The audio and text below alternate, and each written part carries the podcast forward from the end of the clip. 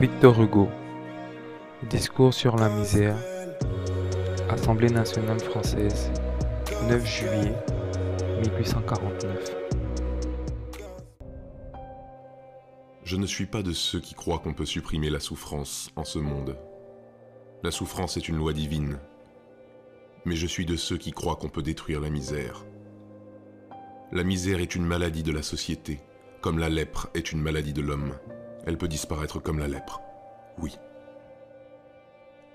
Il y a dans Paris, dans ces faubourgs que le vent de l'émeute a soulevés, il y a telle maison où des familles entières, hommes, femmes, enfants, vivent pêle-mêle, n'ayant pour lit, c'est à Paris, messieurs, n'ayant pour lit, pour couverture, j'ai presque dit pour vêtements, que des chiffons en fermentation, infects, ramassés au coin des bornes. Ces jours-ci, un malheureux homme, un homme de lettres, car la misère n'épargne pas plus les professions libérales que les professions manuelles, un homme de lettres est mort de faim à la lettre. Et il a été constaté, après sa mort, qu'il n'avait pas mangé depuis six jours. Voulez-vous quelque chose de plus douloureux encore? Au moment où le choléra sévissait le plus violemment à Paris, on a trouvé une mère et ses quatre enfants qui cherchaient leur nourriture dans les débris immondes des charniers pestiférés de Montfaucon.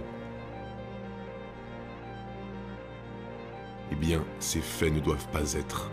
Je dis que la société doit dépenser toute sa sollicitude, toute son intelligence, toute sa volonté pour que ces faits ne soient pas. Je dis que ces faits, quand ils existent dans un pays civilisé, engagent la société tout entière. Que je m'en regarde comme solidaire et complice. Que de tels faits ne sont pas seulement des crimes envers l'homme, que ce sont encore des crimes envers Dieu. Vous venez, avec le concours de la garde nationale et de l'armée, avec le concours de toutes les forces vives du pays, de raffermir l'État ébranlé. Vous avez sauvé la société régulière, le gouvernement légal, la paix publique, la civilisation. Vous avez fait une chose immense. Eh bien, vous n'avez rien fait. Non. Messieurs, vous n'avez rien fait tant que l'ordre matériel raffermi n'a pas pour base l'ordre moral consolidé.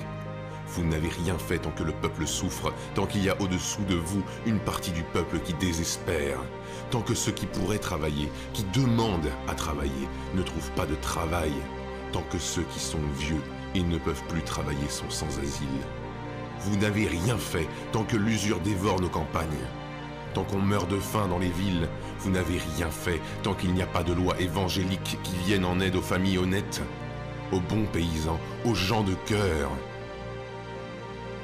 Vous n'avez rien fait tant que l'homme méchant, dans l'œuvre souterraine qui se poursuit encore, a pour collaborateur fatal l'homme malheureux. Ce n'est donc pas à votre générosité que je m'adresse. Je m'adresse surtout à votre sagesse. C'est l'anarchie qui ouvre les abîmes. C'est la misère qui les creuse. Vous avez fait des lois contre l'anarchie. Faites-en contre la misère.